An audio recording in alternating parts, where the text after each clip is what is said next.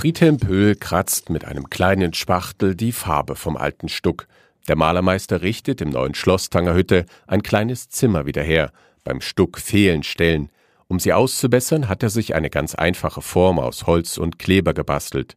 Malermeister Friedhelm Pöhl. Also richtig macht man so, man baut einen Kasten rum und gießt flüssig Silikon rein. Also wird zwei Komponenten nicht angerührt und so weiter.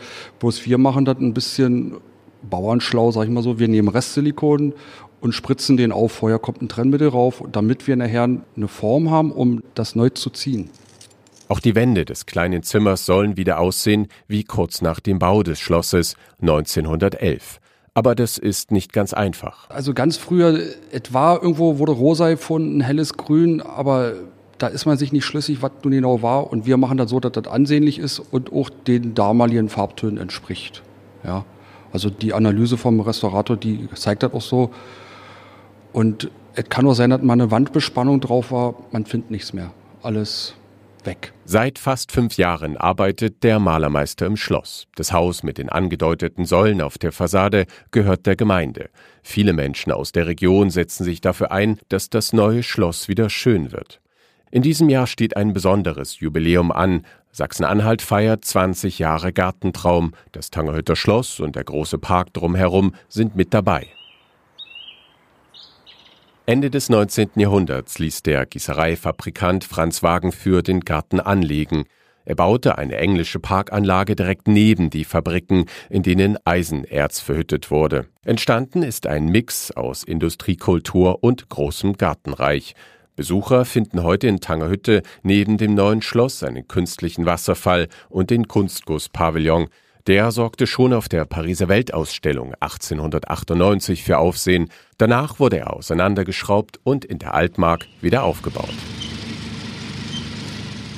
Im Jubiläumsjahr will Tangerhütte den Besuchern noch mehr bieten. Bürgermeister Andreas Brom sagt, wir machen, ich sag jetzt mal, das, was äh, schon ja, zum guten Ton gehört bei uns, wo sich alle darauf freuen, sind acht Konzerte. Fängt mit dem Tag der Industriekultur an. Äh, das ist immer so zweite Aprilhälfte. Und ist dann immer jeden ersten Sonntag im Monat mit einem Konzert. Der Herr von Wagenführ führt durch seinen Park. Mit Führung, äh, Bürgercafé wird es geben und immer mit einem Konzert Eintritt bei Austritt. Man kann wieder heiraten, Hochzeiten machen und wir wollen das Gartentraumcafé errichten. Dieses Café gibt es bereits seit fünf Jahren. Es wird von Ehrenamtlichen betrieben und ist deshalb nur einmal im Monat in der Saison offen. Das soll sich jetzt ändern. Andreas Brom hofft, dass das Café jeden Tag Gäste versorgen kann. Also wann immer auch ein Besucher in 2020 zu uns kommt, äh, soll er halt nicht äh, vor verschlossenen Türen stehen, sondern wir möchten den Besucher empfangen und idealerweise halt dann das Angebot erweitern mit einer Art von Tourismusinformation man ist in Tangermünde oder generell in der Altmark, was kann man alles noch machen? Und vielleicht kann man einen Tag sehr gut bei uns in den Gärten verbringen. Er spricht bewusst von Gärten, also Mehrzahl, denn gleich neben Tangerhütte liegt Briest. Dort versucht Maren von Bismarck seit Jahren das Erbe ihrer berühmten Familie zu erhalten. Zu der gehört auch Otto von Bismarck, der erste Kanzler des Deutschen Reiches. Die adlige Familie lebt seit Jahrhunderten in der Altmark. Zahlreiche Herrenhäuser und Schlösser erinnern heute noch daran. In Briest stehen ein historisches Gutshaus und eine alte Brauerei. Beide stehen in einem Landschaftspark, der auch zu den Gartenträumen in Sachsen-Anhalt zählt. Das ist also die Einteilung äh, vom Haus weg ähm, geht der Gutsherr in den Pleasure Ground, den sehen wir hier bis zum Graben und dahinter öffnen sich dann Wege und Wiesen ähm, und auch Blickachsen in die sogenannte bewirtschaftete Landschaft. Und auf der rechten Seite schaut man in die Wiesen, die eben zum Park ähm, gehören und einladen zum Lustwandeln und Naturbewunderung. Erst nach dem Mauerfall hat Familie von Bismarck das Anwesen wieder übernommen. Der Park war über die Jahre zugewachsen, ins Gutshaus regnete es rein. Inzwischen strahlt die Fassade wieder mit ihrem Mix aus gelbem Putz, Fachwerk und rotem Klinker.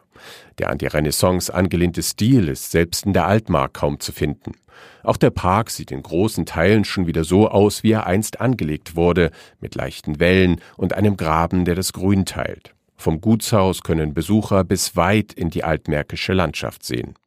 Der Gartentraum ist schon seit Jahrhunderten öffentlich und wird von Dorfbewohnern und Touristen auch genutzt. Das war aus der Vergangenheit, wo die Leute herkamen. Man fühlte sich vertraut, äh, man fühlte sich nicht fremdartig oder nun im Schloss, sondern Leute sind im Park spazieren gegangen. Das war ja auch äh, richtig. Ein typisch englischer Garten, da darf jeder drin spazieren gehen. Und in, in der Begeisterung sind sie dann halt auch zum Gutshaus gekommen haben sich auf die Terrasse gesetzt und haben gesagt, hallo Wirtschaft. Die Wirtschaft entsteht gerade in einem Nebengebäude der historischen Brauerei. Lange Tische und Bänke stehen vor einem Kamin. Durch die großen Fenster geht der Blick direkt auf den nahen See. Im Jubiläumsjahr Gartenträume soll es hier voll werden. Und eben Gastfreundschaft in Form von Öffnung des Brauhauses, verschiedene Veranstaltungen, die aber noch besonders ähm, bekannt gegeben werden. Wir haben erstmal ein Gerüst gemacht von äh, offenen und bespielten Terminen. 1. Mai, ähm, Pfingsten, Tag des offenen Denkmals und dann wieder weihnachtliches Treffen, we come together. In Briest versucht eine Familie wieder Leben in den historischen Garten zu bringen. Im nahen Tangerhütte setzen sich viele Einwohner zusammen mit der Kommune für ihren Park ein. Entstanden sind zwei Gartenträume, die gerade einmal 30 Minuten zu Fuß voneinander entfernt sind Bürgermeister Andreas Brom. Zum einen ist es ein Alleinstellungsmerkmal für die Gemeinde. Also es gibt, äh, glaube ich, über 50 Parks in Sachsen-Anhalt und es gibt, glaube ich, keine zwei, die so nah beieinander sind und so unterschiedlich sind. Also es ist so ein unentdeckter Raum, äh, von dem noch keiner so eine Vorstellung hat. Und in dem Fall können wir auch mit dem, was wir haben, äh, ich glaube, sehr gut punkten und da positiv überraschen. Beide Anlagen sind nur deshalb jetzt so schön, weil sie die Europäische Union für das Jubiläumsjahr unterstützt hat. So wurde das Dach des neuen Schlosses mit Hilfe des LIDER-Programmes erneuert. Die Sanierung von Brauhaus und Herrenhaus in Briest wurden ebenfalls gefördert. Mehr zu diesen beiden Parks und zum Jubiläumsjahr finden Sie unter gartenträume-sachsen-anhalt.de. Dieser Podcast der lokalen Aktionsgruppe Uchte Tanger Elbe stellt die südöstliche Altmark vor. Er wird finanziell unterstützt aus Mitteln der Struktur- und Investitionsfonds der Europäischen Union im Rahmen des Programms LIDA CLLD.